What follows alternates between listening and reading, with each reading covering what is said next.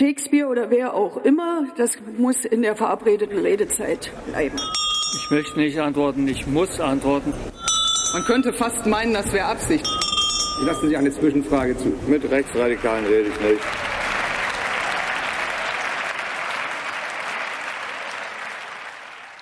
Hallo, hier ist der Bundestalk, der Podcast aus dem Taz-Parlamentsbüro. Ein Urteil, ein Wochenende in Leipzig und plötzlich reden alle über Linksextremismus. Der sächsische Innenminister will ein Programm gegen Linksextremismus aufsetzen. Der Chef des Thüringer Verfassungsschutzes warnt vor einer neuen Generation von gewaltbereiten Linksextremisten. Und ein Kommentator in der FAZ meint sogar, dass in Sachsen der Linksextremismus die größere Gefahr sei im Vergleich mit dem Rechtsextremismus. Was ist da los, muss man fragen. Alles ein bisschen merkwürdig, aber über all das wollen wir heute sprechen. Also über den Prozess gegen Lina E., über die Mobilisierung zum Tag X, über Demoverbote und einen Polizeikessel, über linke Politik, Antifaschismus, Militanz und den Rechtsstaat und wahrscheinlich auch noch über einiges mehr. Ich bin Sabina am Orde, ich bin innenpolitische Korrespondentin der Taz und mit mir sind hier im Studio Konrad Litschko, Redakteur zuständig für den Bereich innere Sicherheit im Inland. Erik Peter aus dem Berlin-Teil der Taz äh, schwerpunktmäßig mit sozialen Bewegungen beschäftigt. Und zugeschaltet aus Leipzig ist uns Sarah Ulrich, Taz-Autorin und freie Journalistin und frühere Landeskorrespondentin für Sachsen und Thüringen. Hallo Sarah. Ja, hallo, vielen Dank, dass ich dabei sein darf. Ja, wir sind froh, dass du dabei bist. Äh, vielleicht fangen wir einmal damit an, was eigentlich passiert ist. In der vergangenen Woche, am 31. Mai, ist vor dem Oberlandesgericht in Dresden das Urteil gegen Lina E. gefallen. Das war der größte Prozess im Bereich Linksextremismus seit vielen, vielen Jahren. Anderthalb Jahre wurde gegen Lina E. und drei andere Leute verhandelt. Sie ist am Ende zu fünf Jahren und drei Monaten Haft verurteilt worden. Konrad, du hast ja den Prozess verfolgt. Erzähl doch mal ganz kurz, was es damit eigentlich auf sich hat. Genau, also das war in vielerlei Hinsicht ein besonderer Prozess und das ist an diesem Urteilstag nochmal alles äh, quasi kulminiert. Also die Bundesanwaltschaft hatte das sehr hochgehangen, hatte damals Lina E. noch ein gutes Jahr vor dem Prozess, äh, knappes Jahr vor dem Prozess festgenommen, im Helikopter zum Ermittlungsrichter nach Karlsruhe geflogen und ähm, dann einer Mitgliedschaft und Redelsführerschaft in einer kriminellen Vereinigung beschuldigt, acht Jahre Haft gefordert und drei Mitangeklagte, die auf freiem Fuß waren, ähm, auch als Mitglieder dieser kriminellen Vereinigung ähm, beschuldigt. Die sollen sechs schwere Angriffe auf Rechtsextreme verübt haben in Leipzig, Eisenach und Wurzen. Und bei dem Gerichtsurteilstag war dann am Ende kam wieder alles zusammen. Schon am frühen Morgen war das Gericht von Polizei umstellt. Es waren Hubschrauber am Himmel. Es gab penible Besucherkontrollen und auf der anderen Seite gab es eine Kundgebung vor dem Gerichtsgebäude, wo ähm, Unterstützer von Lina E. sich versammelt haben und gesagt haben, Freiheit für Lina E. Die waren auch im Saal, haben da zwischengerufen, haben applaudiert, als Lina E. in den Saal kam, Standing Ovations und haben ihren Unmut über das Urteil, über diese fünf Jahre, ähm, gut fünf Jahre Haft und auch für die Ange Mitangeklagten da lautstark kundgetan. Der Richter musste die Urteilsbegründung unterbrechen, musste Reinrufende aus dem Saal verweisen.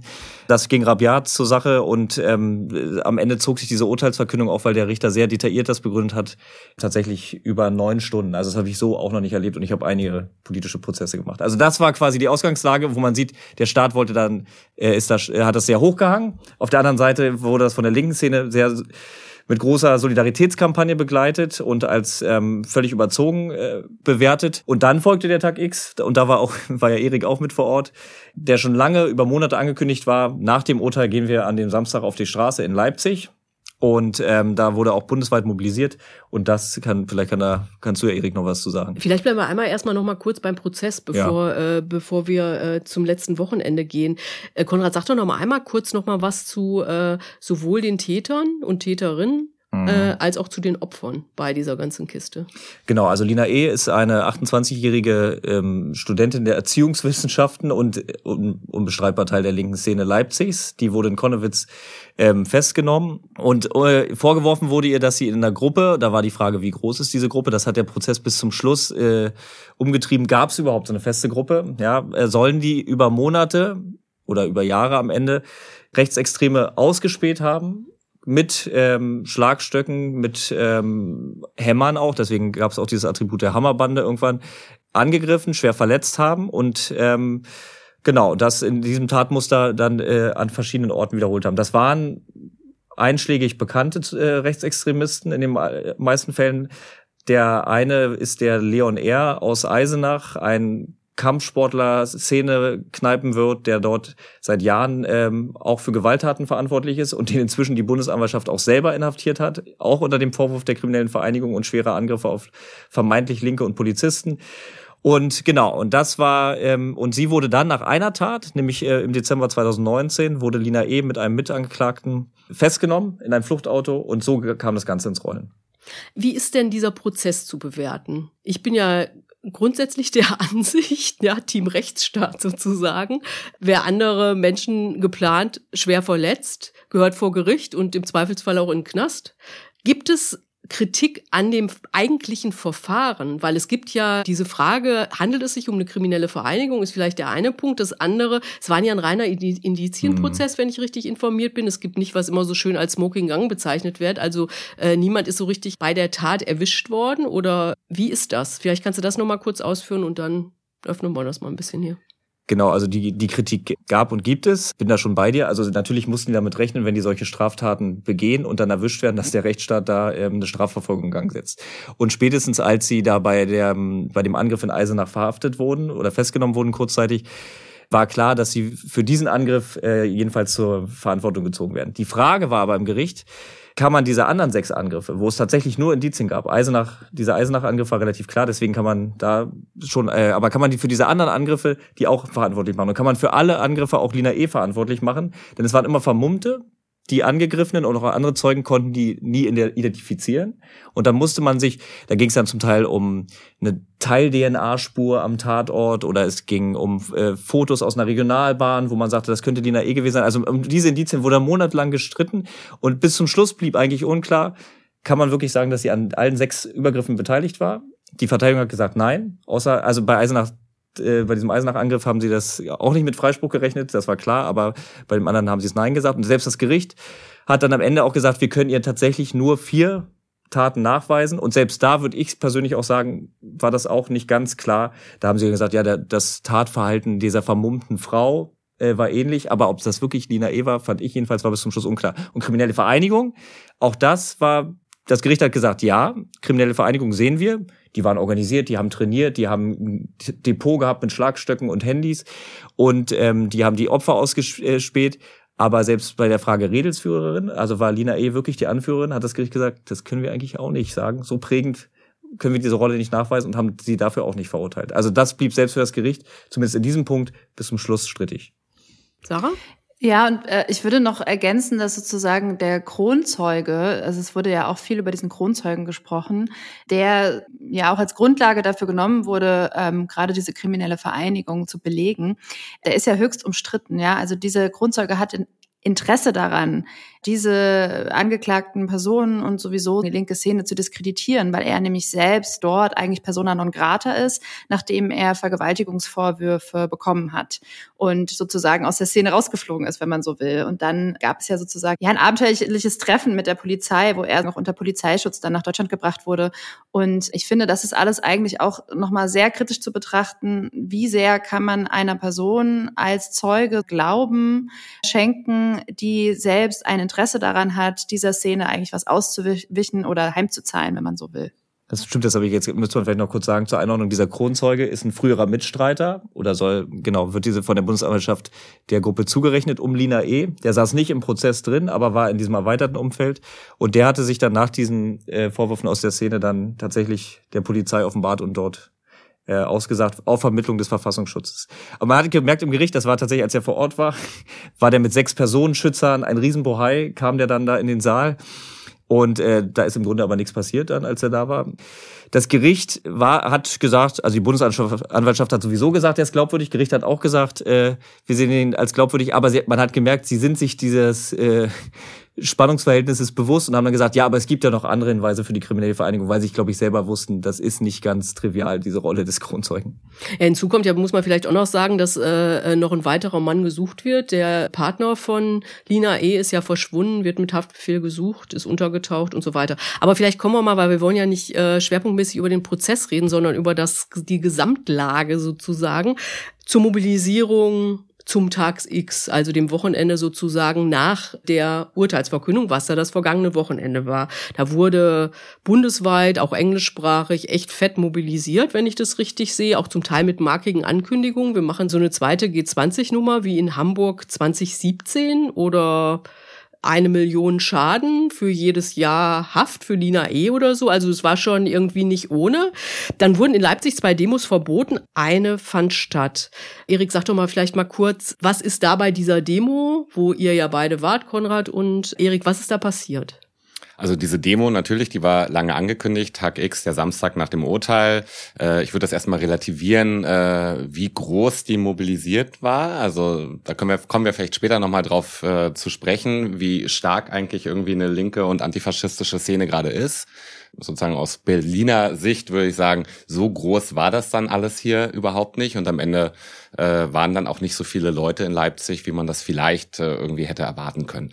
Ähm, naja, jedenfalls die Demo sollte natürlich dort stattfinden. Und dann äh, gab es am Mittwoch vorher hat die Stadt Leipzig eine Allgemeinverfügung erlassen und hat alle weiteren äh, Demonstrations- oder Kundgebungsanmeldungen zu dem Thema Lina E verboten und dann eben auch die eigentliche Demo. Was dann stattfand, war quasi eine Ersatzveranstaltung, eine Demonstration, die sich gegen Versammlungsverbote richtete.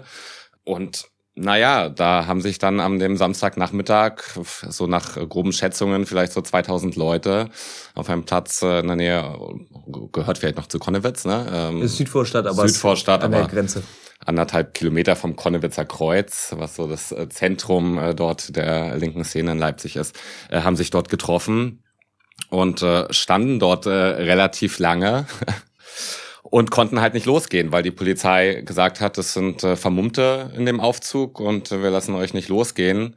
Und irgendwann versuchte ein Teil der Demo sozusagen selbstständig loszugehen. Nicht den Weg der Aufzugsstrecke, sondern äh, eine Straße, die von dem Platz äh, zu einer anderen Seite äh, wegführte und griff dort auch äh, Polizisten, die dort standen, an. So, da flogen Steine, da flogen auch irgendwie vereinzelte Molotow-Cocktails. So, das äh, ist nicht gelungen. So, es gab eine schnelle Rückwärtsbewegung, gab noch einen zweiten Versuch, von einer anderen, aus einer anderen Straße von diesem Platz wegzukommen. Funktionierte auch nicht und äh, äh, ging dann sehr, sehr schnell, äh, dass ein eigentlich Großteil dieser Demonstration durch äh, die Polizisten eingekesselt wurde. Ähm, am Ende stellte sich raus, es waren tausend Leute in diesem Kessel und dieser Kessel hatte insgesamt fast elf Stunden Bestand, bis die letzten Leute da rausgeholt wurden. Jeder Einzelne in diesem Kessel ist äh, äh, erkennungsdienstlich behandelt worden, fotografiert worden und äh, mit dem Verdacht oder Vorwurf äh, des schweren Landfriedensbruchs äh, konfrontiert. Sarah? Ich würde da äh, gerne zwei Sachen aufgreifen, die du gesagt hast, Erik. Ähm, das eine ist sozusagen, es flogen vereinzelt Molotow-Cocktails. Das hat sich aktuell, stellt sich das als wahrscheinlich nicht richtig heraus.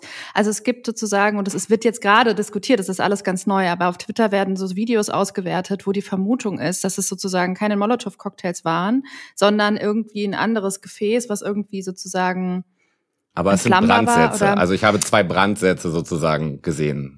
Okay, genau. Also ich glaube, aber da muss man aufpassen, weil das ja sozusagen als Grundlage auch jetzt genommen wird, gegen Leute wegen versuchter Tötung zu ermitteln. Und ich glaube, das ist ganz, ganz wichtig, sozusagen da zu gucken, was ist da wirklich passiert. Weil natürlich sozusagen von Seiten der Polizei es gibt es diese Erzählung.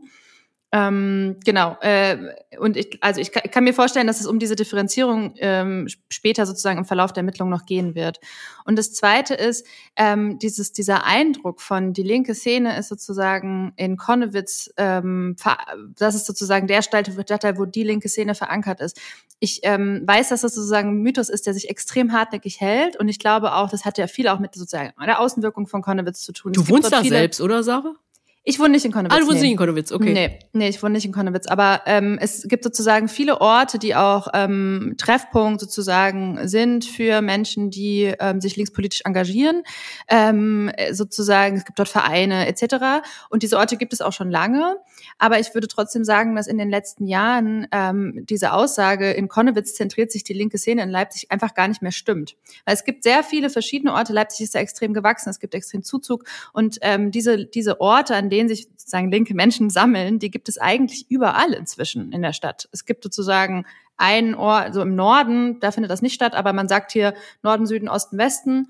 Osten, Westen und Süden gibt's überall linke Orte. Und das Konnewitz ist da sozusagen eigentlich nicht mehr so exponiert, wie es vielleicht mal war. Und deswegen muss, glaube ich, mit diesem Mythos auch mal gebrochen werden, dass sozusagen Konnewitz irgendwie der Hort der linken Szene ist.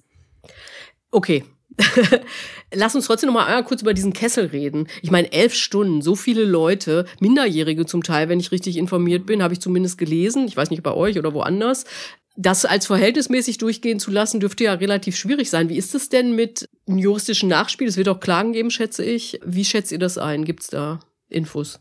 Also das ist schon ähm, schon bemerkenswert und selten, dass äh, elf Stunden Kessel die, man hat auch am Anfang gemerkt, die Polizei wusste recht, selber nicht so recht, ähm, wie sie da jetzt vorgehen sollen. Sie wussten selber nicht so recht, wie viele Leute da überhaupt drin sind. Die haben uns gesagt am Anfang, da sind 300 Leute drin. Dann ja. später haben sie festgestellt, das nimmt kein Ende. Und es waren dann doch plötzlich über 1000. Also das, äh, dann war auch die Frage, wie werden die da drin versorgt? Werden die überhaupt versorgt? Demosanitäter haben dann irgendwann Wasserflaschen über die Polizeikette rübergeworfen in, die, in diesen Kessel rein. Das wurde dann so halb geduldet. Aber also das war alles ein bisschen konfus. Ich glaube auch, dass das äh, viel dafür spricht, dass das juristisch aufgearbeitet wird. Was da rauskommt, ist allerdings offen. Also wir, Erik, du hattest ja auch früh darauf verwiesen, es gab ja mal diesen ähm, Blockupy-Kessel in Frankfurt. Äh, da wurden damals ähm, bei diesen Protesten, glaube ich, auch so 800 Leute eingekesselt und das wurde im Nachgang für rechtskonform erachtet, weil es hieß, ja, aus diesem Black Block, der da an der Demospitze war, äh, seien äh, Straftaten verübt worden. Es gab andere Kessel, beispielsweise in äh, Dortmund, vor, auch vor etlichen Jahren Anti-Nazi-Protest. Da wurde danach gesagt, das war ähm, rechtswidrig, weil man konnte denen nicht Straftaten nachweisen und dann die einfach so über Stunden einzukesseln, nur in der Erwartung, es könnte ja Straftaten geben, reicht nicht. Und dann gibt es den ganz berühmten Hamburger Kessel aus den 80ern noch, wo vor einer Demo quasi auch präventiv ähm, Protestierende eingekesselt wurden. Und da ähm, wurde auch gesagt, das war absolut rechtswidrig. Und da haben die, glaube ich, sogar 200 Mark Entschädigung damals bekommen. Von daher, die Rechtsprüfung wird noch interessant und der Ausgang ist offen, weil im Vorgang wurden ja Straftaten verübt. Und jetzt ist die Frage, kann man das wirklich diesen 1000 Leuten anhaften? Ja, aber wichtig dabei ist schon, dass man sehen muss, dass das ein äh, am Ende ein Zufallskessel war. Also die Polizei kann jetzt nicht behaupten, sie hätten irgendwie zielsicher irgendwie bestimmte StraftäterInnen und Leute, die vorher mit Sachen geworfen haben, eingekesselt, sondern äh, da waren Leute drin, die die ganze Zeit auf der Straße aufgestellt standen, um loszulaufen, die Transis, Transpis gehalten haben, äh, so türkische Hungerstreikende, so. Also auf jeden Fall viele Leute, die bei keinem dieser Ausbruchsversuche dabei waren. Ähm, es ist einfach der Großteil dieser Demo gekesselt worden. Und es gibt auch Anwältinnen, die jetzt schon dran sind, das aufzuarbeiten, um diesen Kessel im Nachhinein von einem Verwaltungsgericht äh, sozusagen als nicht rechtmäßig äh, vielleicht ähm, klassifizieren zu lassen. Wohin das führt oder ob das erfolgreich sein wird, das wissen wir nicht. Hm. Also den Eindruck nur ganz kurz hatte ich auch, dass da tatsächlich viele Leute erstmal reingefischt wurden. Und da bin ich auch sehr gespannt, ob das jetzt wirklich pauschal alle dieser Vorwurf trifft. Wir haben ja gesehen, vorhin schon mal kurz angesprochen, G20 Hamburg. Da gab es ja diesen Vorwurf, äh, wenn da eine Gruppe, äh, wenn man in einer Teil einer Gruppe war, da unterwegs war und da Steine geworfen wurden, dann muss das nicht individuell nachgewiesen werden, sondern dann trifft dieser Vorwurf schwerer Landfriedensbruch erstmal alle. So, und deshalb, äh, da hat man gesehen, da sind die erstmal so reingegangen. Und Aber deswegen, bei tausend Leuten natürlich Genau, echt, und bei, äh, deswegen ähm, bin ich da tatsächlich auch sehr gespannt, wie sehr die differenzieren, weil dieser Vorwurf, dass da alle Steine geworfen haben, kann man diesen Leuten im Kessel nicht machen. Mhm. Wenn wir das jetzt mal, was da äh, am Wochenende in Leipzig passiert ist, vergleichen mit anderen Demos, die so in Sachsen stattfinden. Also wir hatten ja irgendwie ewig irgendwie Pegida, dann gibt's diese ganzen äh, Corona-Leugner, QuerdenkerInnen, Geschichte. Wie ist da so das Verhältnis, wie die Polizei da vorgeht? Ja, es gibt kein Verhältnis, würde ich sagen. Also so, ich habe viel von den äh, angefangen bei Legida-Demos ähm, 2015 haben die angefangen, ähm, berichtet sozusagen. Das ging dann weiter, hat sich so ein bisschen ausgedünnt. Dann waren es ja diese Montagsdemonstrationen und dann sozusagen jetzt hin bis zu diesen Querdenken-Demonstrationen. Es war eigentlich immer so, dass die Polizei ähm, dort sehr deeskalativ gehandelt hat und sich eher zurückgehalten hat, ähm, sozusagen die Demos hat, die hat, hat machen lassen, ob es jetzt Kundgebung war oder eben Demonstrationen. Die sind, ähm, was ja auch sehr symbolträchtig ist, über den Leipziger Ring gelaufen, häufig sowohl dieser extreme Nazi-Protest äh, Legida als auch dann die Querdenken-Demos, die ja so ein bisschen diffuser waren. Und auch da gab es massive Gewalt. Also es gab diesen November 2021 war das, glaube ich, ähm, in Leipzig, wo die Querdenken-Demo sozusagen, also eigentlich eine stationäre Kundgebung auf dem Augustusplatz, auch die war schon ähm, umstritten, weil es sozusagen zu dem Zeitpunkt eigentlich eine Einschränkung des Versammlungsverbots gab aufgrund von Corona. Ähm, und diese, diese Kundgebung wurde dann für beendet erklärt, weil die Leute sozusagen sich nicht an die Vorgaben wegen Masken gehalten haben. Und dann gab es einen Durchbruch. Es gab einen Durchbruch einer Polizeikette. Ich war da dabei, ich habe den gesehen, der war extrem gewaltvoll. Die Leute haben auch Flaschen geschmissen, Pflastersteine von der Straßenbahn aufgegriffen und geworfen. Die hatten Latten dabei. Da waren auch militante Neonazis dabei bei diesem Durchbruch. Ja. Ähm, und auch da sozusagen, die Polizei ist zurückgewichen. Die waren überfordert, keine Frage. Aber da frage ich mir schon auch, was ist sozusagen der Unterschied in der Gefahrenanalyse? Also wie, wie wird sozusagen ähm, in der Gefahrenanalyse nicht gesehen, dass auch diese Proteste extrem gewalttätig sind und ähm, auch da sozusagen schon von vornherein irgendwie dann anders damit umgegangen? Und da würde ich sagen, gibt es ein extremes Missverhältnis, wenn es um linke Demos geht. Und das hat, glaube ich, in dem Kontext von dem Samstag jetzt auch damit zu tun gehabt, dass es in Leipzig gleichzeitig Herbert Grönemeyer Konzert war und Stadtfest und irgendwie Leipzig sowieso voll mit so Mega-Events war und die, glaube ich, sozusagen alles auf jeden Fall vermeiden wollten. Aber trotzdem, es hat sich in der Vergangenheit auch schon gezeigt, das Missverhältnis. Ähm, mir fällt da vielleicht als Ergänzung auch noch ein, es gab ja vor einigen Jahren, das äh, weißt du ja besser, Sarah, auch diesen Vorfall, wo Neonazis, Rechtsextreme äh, durch die Heinzestraße gezogen sind und da ähm, Läden angegriffen haben, randaliert haben. Die wurden am Ende von der Polizei festgesetzt. Aber Haftbefehle beispielsweise wie jetzt, ähm, es gab am Ende dieses Wochenendes zehn Haftbefehle auch, gab es damals zum Beispiel meines Wissens glaube ich nicht. Ne? Also das ja, ist total äh, wichtig. Hm, also das ist zum Beispiel auch nochmal so ein Vergleich. Also man, man muss schon dazu sagen, gut, es gab, äh, Erik hat es ja angesprochen, es gab Steinwürfe und Flaschenwürfe, also ist, ähm, da hat die Polizei reagiert, aber es war auf jeden Fall klar, auch schon im Vorfeld, dass die ähm, Stadt, dass die Polizei äh, hier eine sehr, die Erwartungshaltung jedenfalls war, äh, es wird hier eskalieren. Äh, mit vom frühen Morgen an mit sehr großem Polizeiaufgebot in der Stadt äh, ähm, präsent waren und dann auch tatsächlich ähm, diese Demonstration mit Polizeikräften umschlossen hatten. Also es war schon äh, tatsächlich ein ganz anderes Aufgebot, als man in der Vergangenheit erlebt hat, im Vergleich und zu den. Hm. Bei dem Beispiel, was du genannt hast, Konrad, haben die sozusagen, wir haben ja nicht nur eine Demo durch, äh, durch die Wolfgang-Heinze-Straße gemacht und durch das Viertel Konnewitz sozusagen, sondern die haben das Viertel verwüstet. Die haben da Läden eingeschlagen, ja, die haben irgendwie Fensterscheiben kaputt gemacht und so. Also es waren wirklich Neonazis, die ins Viertel reingehen, das Viertel kaputt machen und wieder abhauen. Und sozusagen die Strafverfolgung war total gering. Wenn wir uns jetzt nochmal die Demo ein bisschen näher angucken. Ähm, du hast gesagt, Erik, 2000 Leute. Ich dachte 1500, aber irgendwie in dem Rahmen wird sich's äh, abgespielt haben. Was waren das denn für Leute? Waren das, äh, kann man sagen, das äh, äh waren tatsächlich Lina E. UnterstützerInnen? War das äh, äh, äh, harte linke Szene sozusagen? Oder weil du ja auch gesagt hast, na eigentlich ging es ja gegen, äh, gegen die Demoverbote, also für Meinungsfreiheit, für Demofreiheit. Was, was ist da für ein, was, wer war da auf der Straße? Naja, ich würde schon sagen, es war jetzt keine klassische Bürgerrechts-Demo. Das war, das war schon die, das war schon die radikal linke Szene, die da war. Natürlich irgendwie auch Leute, die jetzt nicht vielleicht in das klassische Bild passen. Also da waren auch die Omas gegen rechts. So, aber es war irgendwie eine autonome, anarchistische, teilweise aber auch so, ja, kommunistische Szene. Ich fand, das Bild hatte sich so ein bisschen gewandelt. Ne? Also am Anfang war auf dieser, das war wie so eine Wiese, dieser Park, saßen schon auch zum Teil Familien, ja. Und der Anmelder dieser Veranstaltung war ja so ein grüner Stadtverordneter, uh. Jürgen Kasek. Und äh, dann im, im Laufe der Zeit hat man dann gesehen, okay, es gibt auch Vermummte, es gibt, äh, genau, gibt diesen Black Block, der sich da auch mit ge gesammelt hat. Aber am Anfang war das Bild mir auch nicht so klar. Aber genau, es hatte sich dann es schon äh, diese Fraktion gebildet. Wenn wir jetzt mal ein bisschen größer gucken, also nicht nur auf das, was am Wochenende passiert ist, sondern weiter, also das so ein bisschen erweitern. Ähm, diese Truppe um Lina E., ist die sozusagen ein Einzelfall? Sind das irgendwie ein paar Leute, die wirklich hardcore vorgegangen sind? Oder hat sich, wie ja irgendwie allgemein suggeriert wird, zumindest von staatlicher Seite in, äh, in Sachsen oder auch Stefan Kramer, was ich am Anfang gesagt hat, der Ver, äh, Verfassungsschutzchef in Thüringen, der auch vor so einer neuen, jungen, gewaltbereiten linken Szene warnt. Also hat sich, hat sich da grundsätzlich was verändert? Ist diese, äh, dieses Reden über eine Radikalisierung, ist das begründet?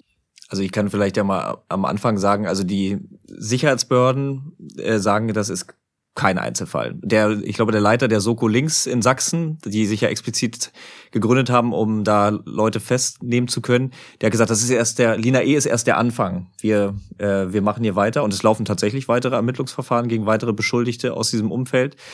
Und ähm, die nicht nur Leipziger sind, sondern auch äh, Berliner, Thüringer, also das, genau, die sagen, das ist kein Einzelfall. Und sie sagen, wir haben in letzter Zeit schon eine qualitative Veränderung wahrgenommen, weil das eben jetzt dieser Szenekonsens, Gewalt nur gegen Sachen, ähm, sich jetzt so ein bisschen auflöst und man jetzt auch gezielt Leute angreift. So. Und ähm, das ausgespäht, mit äh, quasi mit Schlagstöcken, also auch schwere Angriffe verübt. So. Und deswegen sagen die, ist kein Einzelfall und es hat schon eine gewisse neue Qualität. Jetzt müssen wir uns aber mal erinnern, dass es ähm, tatsächlich so ein bisschen so eine Debatte in Dauerschleife ist. Ähm, denn wir hatten auch schon 2011 hier in Berlin Liebigstraßenräumung, da wurde damals auch diskutiert, gab es auch viele Sachschäden damals auch wieder sind wir an der Schwelle zum Linksterrorismus. Dann gab's ähm, dann gab's äh, Hamburg G20, auch da hieß es wieder, sind wir an der Schwelle Linksterrorismus.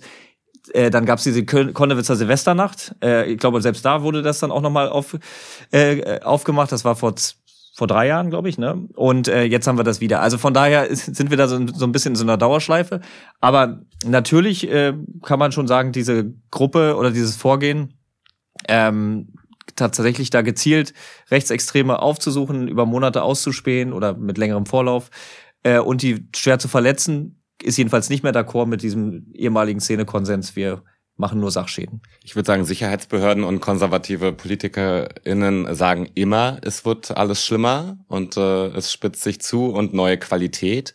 Und ich glaube, das Gegenteil ist richtig. Also ich glaube, eine äh, radikal linke und auch antifaschistische Szene äh, ist heute weitaus weniger stark, weniger handlungsfähig äh, und verübt im großen, im Endeffekt am Ende auch weniger Straftaten, als das äh, irgendwie über die letzten Jahrzehnte eigentlich passiert ist. Man kann das auch in den Statistiken ablesen. Also die Zahl äh, politisch motivierter Straftaten links ist äh, in den letzten zehn Jahren jetzt auf, auf einem Tiefststand, hat sich quasi halbiert. Ähm, und es gibt auch diesen äh, Konsens, Gewalt nur gegen Sachen gab es in der antifaschistischen Szene nie. Also man kann sich angucken, irgendwie die Jahre nach der Wende in Ostdeutschland. Also Antifaschisten mussten sich ihre Viertel, ihre Straßen, ihre Hausprojekte äh, erkämpfen und verteidigen und zwar immer mit Gewalt. Also es gab immer sozusagen eine Form einer, ich würde auch sagen, Gegengewalt äh, von Antifaschistinnen gegenüber Nazis. Und deswegen sind wir da überhaupt nicht in einem Bereich von etwas Neuem. Wobei Gegengewalt ist das eine, das andere ist ja äh, die Frage quasi, äh, spiele ich oder suche ich mir Leute raus, bereite das vor, greife die dann äh, vor ihrer Haustür an und so, das ist ja dann doch nochmal ein anderer Modus operandi. Sarah. Ich würde mal den Blick auf Leipzig zoomen, ähm, weil diese Frage ja auch sozusagen jetzt aktuell in Leipzig gestellt wird. Und ich, also ich komme aus der Bewegung, ich habe sozusagen eine, einige Proteste mit ähm, bekommen, auch mit begleitet journalistisch. Und ähm, also meine Beobachtung ist, dass sozusagen linke Aktivitäten sich in Leipzig in ganz andere Bereiche verlagert haben, die sozusagen eigentlich ähm, viel weniger mit dem zu tun hat, was auf der Straße passiert. Also ähm, ich, ich beobachte sozusagen, dass viele Menschen sich irgendwie in nachbarschaftlichen Organi äh, äh, Nachbarschaftlichkeit sozusagen organisieren, dass Menschen antirassistische Kämpfe so organisieren, dass sie sozusagen mit den Leuten im, ins Gespräch kommen, ja, dass sie irgendwie ähm, Hausprojekte gründen, keine Ahnung, diese ganz klassischen Sachen auch, ja, ähm, dass es viele Recht auf Stadtkämpfe gibt, die mit Wohnungspolitik zu tun haben. Natürlich gibt es auch viel Antifaschismus, aber der gestaltet sich meiner Meinung nach irgendwie anders als das, was dann sozusagen einige wenige, ich meine, wir reden über tausend Leute bei einer bundesweiten Mobilisierung. Wie viele LeipzigerInnen können denn da dabei gewesen sein? Also ich glaube tatsächlich, ob das jetzt ein Einzelfall ist oder nicht, das mag ich jetzt nicht zu beurteilen, aber ich glaube sozusagen, die, die, die dieser Fokus auf eine vermeintliche steigende Militanz innerhalb der linken Szene in Leipzig, der ist falsch. Und ich glaube sozusagen deswegen auch, dass diese, diese, ähm, ja, diese, diese Nähe in die, die, oder dass die, dass die Szene sozusagen in die Nähe des Terrorismus gestellt wird. Das ist eine übertrieben, eine maßlose Übertriebenheit, bei der wir uns mir auch mal angucken müssen, wer regiert hier eigentlich? Wer hat denn Interesse an diesen Diskursen? Ja, wer hat denn Interesse daran, dass sozusagen diese Menschen ähm, auch einfach aus, aus sozusagen ähm, ja aus dem Bereich de, des möglichen politischen Partners irgendwie rausgedrängt werden. Und das sind einfach konservative Parteien, das ist die AfD, das sind die Leute, die hier in Sachsen momentan Hegemonie haben. Und deswegen auch dieser Diskurs. Aber ich beobachte das überhaupt nicht, dass es hier irgendwie zunehmend gewaltbereite Kleingruppen gibt.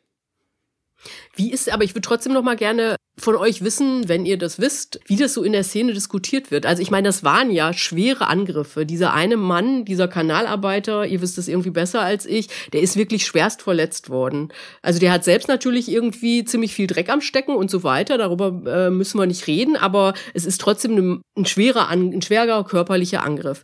Wie, wie wird es diskutiert? Also diese Gewaltfrage, Gewalt auf, auf Menschen. Ist es was, wo, wo es eine Debatte gibt? Ey, das sollten wir lieber lassen?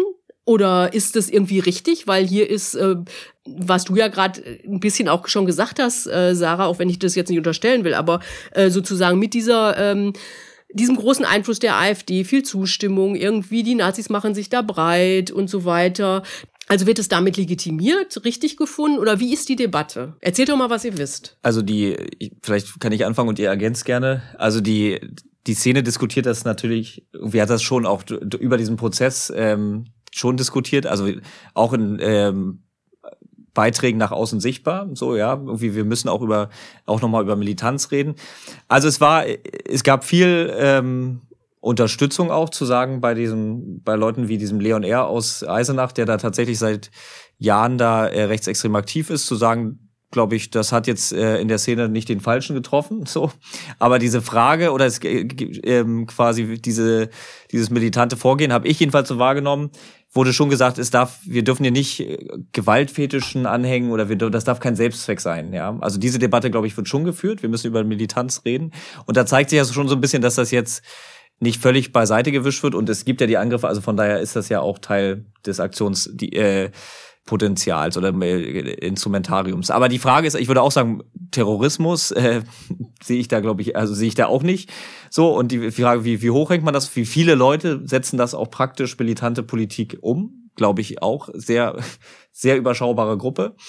Aber genau, die, ähm, die Ermittlungsbehörden fahren jetzt zum Beispiel nach dem Partner von Lina E. Sie fahren ähm, ermitteln auch gegen andere. Auch das ist Teil der Diskussion, die gesagt haben, diese Militanz beschafft uns jetzt momentan eine unglaubliche Repressionswelle. Wir haben seit dem äh, Lina E-Verfahren Hausdurchsuchung, abgehörte Autos. Auch das wird in der Szene kritisch diskutiert. Also ich nehme schon wahr, dass eine gewisse Debatte geführt wird. Ja, ich glaube, das Wichtige ist dabei sozusagen weniger zu überlegen, wer positioniert sich jetzt wie, sondern zu verstehen, dass sozusagen Solidarität eigentlich sozusagen der Grundwert linker Politik ist. Und dass sozusagen auch Leute, die vielleicht eine, eine Gewalt kritisieren oder ein gewisses Vorgehen kritisieren, sich öffentlich eher nicht von Lina E. oder dieser Gruppe distanzieren werden. Weil sozusagen, also die, die, die die Unterstützung für linke Politik wird immer mehr marginaler. Es werden sozusagen immer weniger Leute. Wenn diese Leute sich dann noch von ihren eigenen Leuten entsolidarisieren würden, ja, dann gibt es immer mehr innerlinke Grabenkämpfe, die kann niemand gebrauchen. Und ähm, deswegen ist, glaube ich, sozusagen gar nicht so sehr die Frage, wie wird nach außen kommuniziert, wird sich distanziert, wird sich nicht distanziert. Natürlich gibt es Leute, die sich distanzieren müssen, aufgrund auch ihrer öffentlichen Rolle vielleicht. Und das ist auch wichtig, dass das passiert. Ähm, aber ich glaube, nur weil jetzt irgendwie eine linke Gruppe XY sich nicht öffentlich distanziert, bedeutet das noch lange nicht, dass sie ähm, die eine oder die andere Tat gutheißen. Ich glaube, das, was sozusagen intern diskutiert wird, unterscheidet sich auf jeden Fall auch nochmal ähm, zu dem, was öffentlich diskutiert wird. Und Entsolidarisierung ist sozusagen das Letzte, was ähm, linke Gruppen machen. Ich würde das auch so sehen, aber schon nochmal ergänzen, dass ich finde, es gibt wenig Debatte. Ähm, also die linke Szene hat wirklich sehr große Militanzdebatten in den letzten Jahrzehnten geführt. Jetzt passiert das gerade nicht. Und äh, also ich glaube, wenn, wenn vor zehn Jahren irgendwie so ein Prozess stattgefunden hätte, dann hätte es wahrscheinlich äh, Dutzende Broschüren gegeben, Veranstaltungen überall. So, da wäre einfach, da wäre richtig was los gewesen. Ähm, und das hat jetzt, ich weiß nicht, so in Leipzig vielleicht ein bisschen stattgefunden, aber darüber hinaus wenig. Und in Berlin, was irgendwie auch mal ein Zentrum von linksradikaler und autonomer Politik war, quasi gar nicht. Hier gab es eine Veranstaltung, äh, es gab äh, irgendwie eine kleine Soli-Gruppe für den einen Berliner Angeklagten, die eher so abseits der Öffentlichkeit gearbeitet hat. Ähm, es gab keine äh, Diskussionen großartig in irgendwelchen Szeneblättern, äh, wo eine Militanzdebatte ausgetragen wurde. Und das ist für mich ein, vor allem ein Zeichen, dass diese Bewegung längst nicht mehr so groß und breit aufgestellt ist, wie sie es mal war und deswegen auch nicht diese Gefahr darstellt, wie konstruiert wird. Also äh, genau, eine große Debatte nehme ich auch nicht wahr. Also ich erinnere mich auch damals, ähm, müsste jetzt aber auch schon zehn Jahre her sein, als es mal so einen Militanzkongress in Köln gibt. Weißt du, wisst ihr ja. noch? Also da, da, da würde ich auch sagen, war diese Inten äh, Diskussion viel intensiver. Das findet in dem Vergleich nicht statt. Aber so zaghaft äh, gibt es schon diese Frage. Und man muss sich ja zwangsläufig damit befassen in der Szene, eben spätestens bei dem Punkt, wenn die Polizei vor der Tür steht. Aber ich würde auch sagen, die große Debatte wie vor ein paar Jahren, die findet jetzt nicht statt. Was ein bisschen erstaunlich vielleicht auch ist. Und die findet aber auch nicht statt, weil sozusagen ein Teil der Szene, die diese Debatte führen könnte, gerade alles tut, um sie nicht zu führen und um überhaupt nicht in Erscheinung zu treten, was mit diesem sehr großen äh, Repressionsdruck zu tun hat. Ja, also es gibt sozusagen mehrere Verfahren äh, mit dem Vorwurf äh, Bildung einer kriminellen Vereinigung gegen die linke Szene, die immer einhergehen mit umfangreichen staatlichen Ermittlungs äh, Befugnissen, also ne, äh, Telekommunikationsüberwachung, aber auch sozusagen mehr Kameras vor Hauseingängen äh, es sind jetzt in diesem, im Zuge des Prozesses da gegen Lina E. und die anderen in Leipzig hat der Kronzeuge auch nochmal sehr viele äh, Namen und Strukturen benannt. Und das heißt, sozusagen eine Szene, die irgendwie eng dran ist an sozusagen so militantem Antifaschismus. Äh, da gibt es gerade viele Leute, die denken, okay, ich bin irgendwie auch in diesem erweiterten Sichtfeld äh, staatlicher Ermittlungen und da sind wir gerade raus. So, da fahren wir nicht nach Leipzig, da machen wir keine Veranstaltungen und Demos, da schreiben wir auch nicht Texte mit einem Gruppennamen.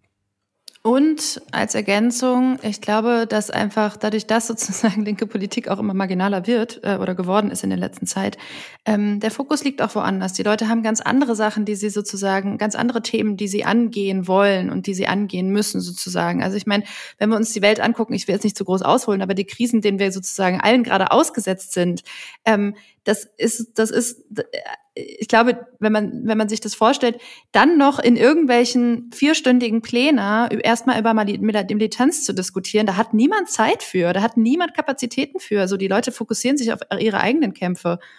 Wobei natürlich die ähm, auch nach der Verhaftung von ähm, Lina E. ging ja Angriffe weiter. Also es gab ja welche in Thüringen und in Eilenburg und dann zuletzt auch in Budapest. Und natürlich, solange solche Aktionen weiter stattfinden, wird die Szene natürlich immer wieder gezwungen sein, eigentlich auch darüber zu diskutieren. Was machen wir da eigentlich? Äh, wer macht oder genau, wer macht das und wie stehen wir dazu? Also von daher glaube ich, werden sie die äh, Debatte nicht beenden können. Und ich habe vielleicht ähm, die Frage genau, wie wird das intern diskutiert? Es gab einen Prozess, wurde mal ein so ein Brief ähm, zitiert oder war da als Beweismittel eingeführt, wo eine äh, Szeneangehörige dann einen der Mitangeschuldigten geschrieben hat und gesagt hatte, äh, ihr kapselt euch ab, ihr müsst aufpassen, dass ihr hier nicht in so ein äh, Antifa-Mackertum abgleitet und so. Und ähm, da hat man schon gemerkt, okay, also hinter den Kulissen ähm, wird da schon Kritik ausgeübt, aber ob das jetzt öffentlich nach außen getragen wird, das ist dann nochmal eine andere Frage.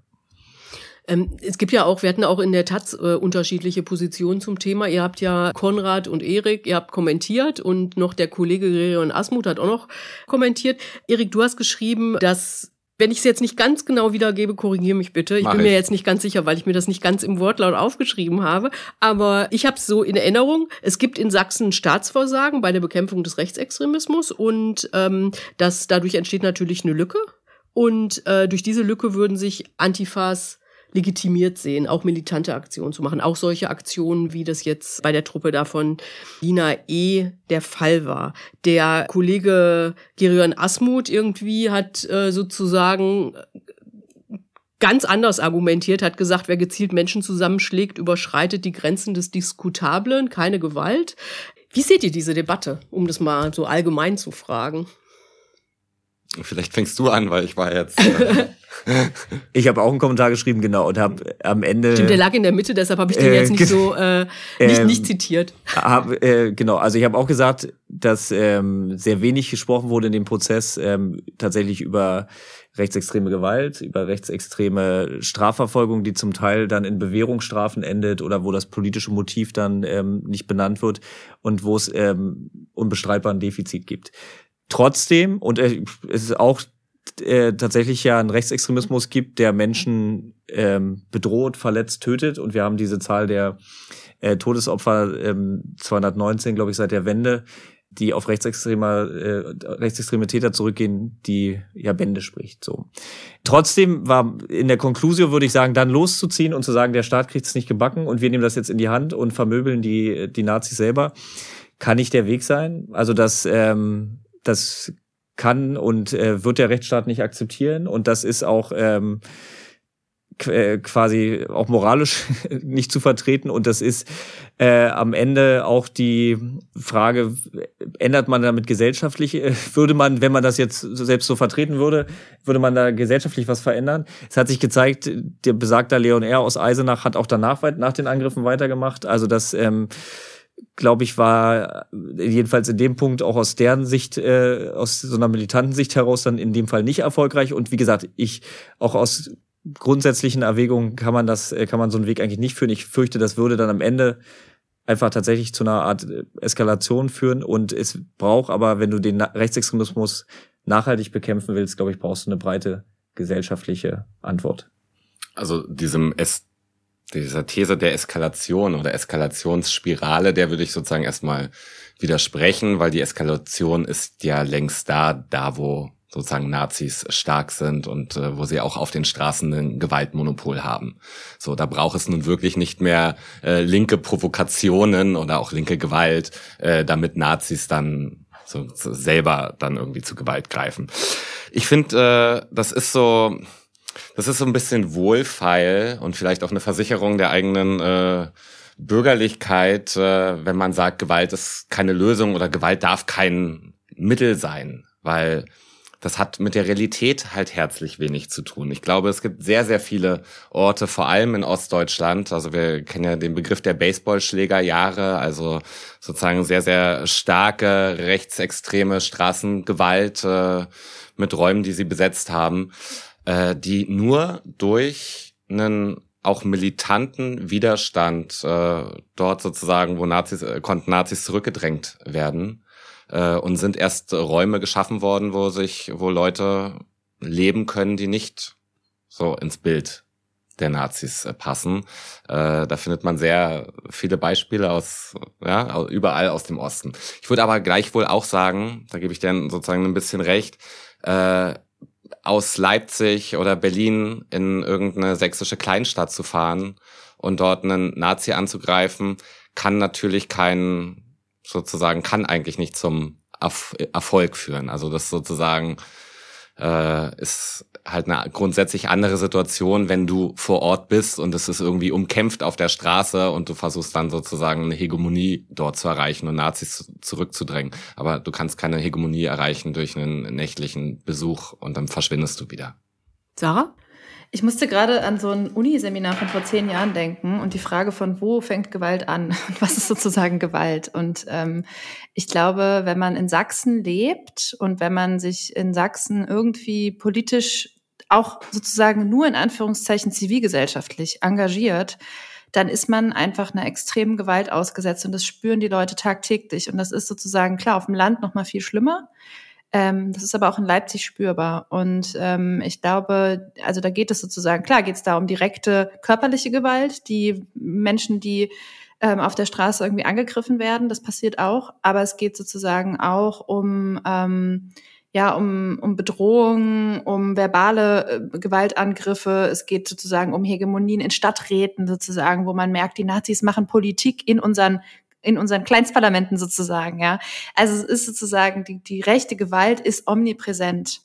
Und ähm, ich würde auch, also ich bin keine Person, die auch Angriffe auf Menschen legitimiert. Und ich will trotzdem sozusagen die Diskussion so weit öffnen, zu sagen, ähm, wir sind hier einer Gewalt, einer alltäglichen rechten Gewalt ausgesetzt und einige mehr als andere. Also davon sind ähm, BIPOC und Queers zum Beispiel viel mehr betroffen. Ähm, und die Frage ist schon, wenn der Rechtsstaat sozusagen da die Erfahrung ist, dass der Rechtsstaat dort so wenig tut, wie er es in Sachsen tut und sozusagen jedes Mal wieder auch so eine Hoffnungslosigkeit dadurch entsteht und so eine Hilflosigkeit, dann wundert es mich nicht, dass Leute zu eigenen Mitteln greifen wie ich die jetzt sozusagen sehe oder nicht, spielt dabei keine Rolle. Aber es wundert mich erstmal nicht. Aber gleichzeitig ist ja, äh, könnte man auch argumentieren, dass, äh, dass es ja eigentlich der Druck dahingehend ähm, verstärkt werden muss, dass der Staat genauso reagiert. Ne? Also dass sich die Polizei anders aufstellt und so weiter. Und die, äh, ähm, die Frage wäre dann schon, ob irgendwie eine Militanz das befördert. Naja, das wird ja versucht, also der, der sozusagen der Druck auf den Staat aufzubauen, der wird ja versucht. Es gibt ja zum Beispiel unglaublich viele Recherchegruppen, die immer wieder Sachen auch ähm, öffentlich machen oder gar anzeigen. Es gibt eigentlich eine sehr aktive zivilgesellschaftliche in äh, Gesellschaft in Sachsen. Aber dann passiert sowas wie, das ist jetzt auf einer Metaebene, dass Demokratieprojekten die Gelder gekürzt werden, ja. Und also so, äh, ich glaube, es ist so ein bisschen so die Frage von, ja, okay, bei der Stadt verarscht uns die ganze Zeit. Das ist so ein Gefühl, was man, was man, glaube ich, in Sachsen, was viele Leute haben, dass man denkt, ich will aber doch was tun, aber mir wird nicht geholfen dabei. Hm. Und die Entwicklung geht ja auch in eine andere Richtung. Also wir haben dort seit der Wende eine CDU-Regierung und äh, seitdem stellen sie da auch den Innenminister. Äh, und äh, für die sächsische CDU war die Linke schon immer irgendwie der Hauptfeind. Und mal gucken, wie lange die sächsische CDU noch dieses Bundesland äh, regiert, denn inzwischen ist die AfD dort die stärkste Partei. Also man kann nicht damit rechnen, äh, dass von staatlicherseits in Sachsen und vermutlich auch in den anderen ostdeutschen Bundesländern zukünftig äh, härter gegen rechts vorgegangen wird. Und will trotzdem einschränkend sagen, es ist jetzt nicht äh, so, dass das alles immer schlimmer wird. Also es gab, glaube ich, eine Zeit, auch in den 90er Jahren, äh, wo Nazis noch deutlich einfacher straffrei davongekommen sind für das, was sie getan haben. Heute gibt es immer wieder auch äh, harte Urteile für Nazis. Ich meine, du hast irgendwie die Gruppe Freital äh, verfolgt und darüber geschrieben. Die sind auch zu langjährigen Haftstrafen verurteilt worden. Also man kann nicht sagen, dass äh, Nazis schalten und walten können, wie sie wollen, aber sehr oft äh, gibt es äh, äh, Beispiele, Fälle, Prozesse, wo sie, würde ich sagen, milde behandelt werden. Genau, also äh, den Verweis hast du ja gemacht äh, mit der Gruppe Freital, wo es bis zu zehn Jahre Haft waren. Also das, das hat man, ich habe ja selber auch gesagt, es gibt ähm, andere Fälle, wo es anders aussah und beispielsweise Eisenach ist unbestreitbar, dass es da vorher ein rechtsextremes Problem gab und die da selbst ernannten Nazi-Kiez errichten wollten. Und ähm, natürlich ist ähm, diese AfD-Entwicklung in, in Sachsen, in Thüringen, in Brandenburg besorgniserregend und Trotzdem ist die Frage, ist dann die Antwort darauf, äh, quasi mit äh, militanten Trupps äh, aus Berlin oder anderswo äh, da loszuziehen?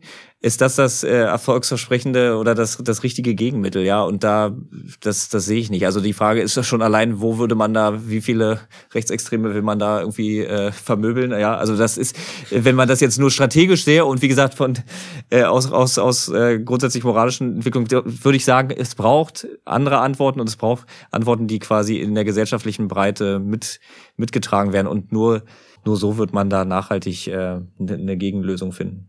Ich, glaube, da sind wir uns einig, nur ne, falls das falsch rübergekommen ist. Sind wir auch.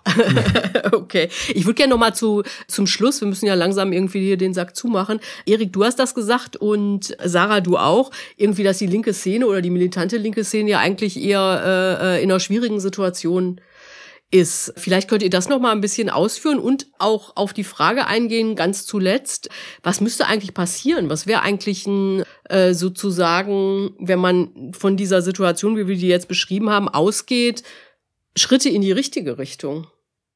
Ich glaube sozusagen, ähm, was ich meine damit, dass linke Politik in der Krise ist, ist, dass wir sozusagen, wir stehen Dingen wie der ähm, Klimakrise gegenüber. Ja, wir stehen ähm, einer rechten Hegemonie in ganz Europa oder auf der ganzen Welt, wenn man so will, ähm, gegenüber. So, wir haben extrem autoritäre Tendenzen, die mit Krisenphänomenen zusammenhängen und es gibt sozusagen ähm, die linken Antworten darauf, die sind entweder, ich weiß es nicht, sie sind entweder nicht gut genug oder sie werden nicht gut genug angenommen. Ja, also so, das sehen wir ja sozusagen auch bei der Krise der Linkspartei. Und ähnlich ist es eben in linken sozialen Bewegungen. Und ähm, ich glaube, dass wenn wir sozusagen äh, das ist das eine, äh, die Frage, wie, wie, was für eine große Rolle spielen sozusagen linke soziale Bewegungen momentan überhaupt noch im öffentlichen Diskurs?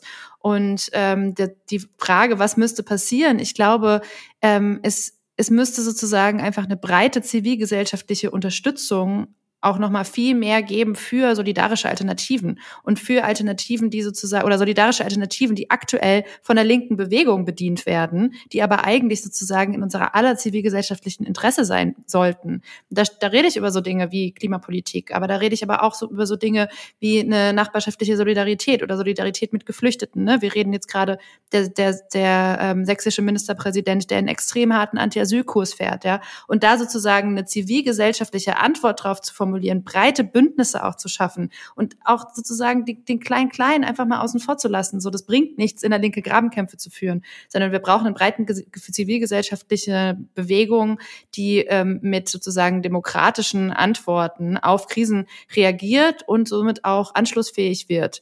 Und ähm, das sehe ich sozusagen im Moment noch nicht. Ja, ich sehe das auch nicht. Jetzt äh, nicht so ganz deprimierend hier rausgehen. Mm, und würde auch sagen, ich glaube, der Bewegungszyklus, wenn man das so sagen kann, von äh, Organisierung in klassischen Antifa-Gruppen ist so ein bisschen ans Ende geraten. Also äh, wenn man auf Berlin guckt, gibt es, es gibt zwar noch Gruppen, die sich, die sich so bezeichnen, es gibt wenige, die noch wirklich einen öffentlichen Output haben. Es findet eigentlich relativ wenig dieser klassischen Antifa-Arbeit statt, äh, wo man irgendwie hm, Informationen über Nazis sammelt, das veröffentlicht und all diese Sachen, die damit zusammenhängen. Und ja, also ich bin da ganz äh, bei Sarah. Das äh, irgendwie, es haben sich andere Themen in den Vordergrund geschoben. Es wird sich heute, ich würde sagen, grundsätzlich vielleicht weniger organisiert und wenn dann irgendwie auch auf eine andere Art und Weise gibt auch eine größere Beschäftigung, würde ich sagen, mit sich selbst und auch Arbeit an sich selbst. Das ist gar nicht sozusagen nur kritisch zu sehen, aber sozusagen mit dem Ergebnis, dass, dass der öffentliche Output oft gering ist vielleicht ein Hoffnungsstreif, aber der in der Vergangenheit liegt. Deswegen ist, ist, ist er auch, auch vielleicht nur bedingt. Ähm, erinnern wir uns, äh, gucken wir auch noch nach Sachsen, aber ein paar Jahre zurück. Ähm, diese alljährlichen Nazi-Aufmärsche in Dresden, ja. ja. Ähm, und ähm, da gab's ja am Ende, das war Großaufmarsch international, kam da, rückten da Neonazis an. Und am Ende war es aber tatsächlich eben genau das, was wir gesagt haben, so ein Bündnis, ein großes Bündnis, äh, was sich da gefunden hat, von Gewerkschaften, äh, Abgeordneten, äh, Rentnerinnen und Jugendlichen, die dann auf die Straße sich gesetzt haben, das blockiert haben und am Ende tatsächlich gesorgt haben dafür, dass zumindest für ein paar Jahre, jetzt momentan muss man gucken, aber äh, dieser Aufmarsch nicht mehr so stattfinden konnte. Und da hat man gesehen, okay, es ist jedenfalls möglich, auch ein größeres gesamtgesellschaftliches antifaschistisches Bündnis, was eine tatsächlich eine praktische ähm, Auswirkung hat, zu bilden. So, das ist vielleicht zeigt, es gibt eine Option, dass sowas gelingt. Ich würde auch sagen, so kann es gehen. Aber natürlich der Treiber damals äh, von Dresden Nazi-frei war die radikale Linke, also vielleicht eher so postautonome Strukturen, äh, würde man sagen. Äh, und ist ein bisschen die Frage, ob die heute noch die Stärke hätten, das zu wiederholen oder ob sie auch das gesellschaftliche Standing noch naja. hätten, um wieder diese Bündnisse zu schmieden. Es gab vor drei Jahren Unteilbar, was sozusagen ähnlich war und auch aus einer ähnlichen Struktur heraus erwachsen ist. Und ich würde schon sagen, dass Unteilbar auch ein Erfolg war ja, und bei Unterhalber war es doch, so, würde ich auch sagen, so, dass viele Laut Leute auch darauf gewartet haben, dass es so eine, äh, so eine Initiative gibt und alle saßen zu Hause und haben gedacht, ey, es muss doch was passieren und äh, deshalb war diese Demo in Berlin ja auch so groß. Ja. ja. Aber Unteilbar gibt's heute auch nicht mehr. Aber das will ich jetzt ja. eigentlich nicht sagen, weil wir wollten ja ein positiven Ende, positives Ende finden. okay. Brauchen neue Bündnisse. Okay, so, so, enden, so beenden wir das jetzt hier. Vielen Dank euch drei. Das war der Bundestalk. Äh, wir freuen uns wie immer über Rückmeldungen per Mail an bundestalk.taz.de und natürlich auch über finanzielle Unterstützung. Ähm, das geht über Taz zahl ich. Und wir freuen uns auch, wenn ihr uns weiterempfehlt, wenn ihr uns liked und den Bundestalk abonniert. Danke an Anne Fromm, die den Podcast redaktionell betreut und an Nikolai Kühling, der das technisch umsetzt. Ja, und dann bleibt mir nur noch zu sagen, bis nächste Woche. Tschüss. Schönes Wochenende. Vielen Dank. Noch nicht Moment. So, damit ist das jetzt hoffentlich auch erledigt.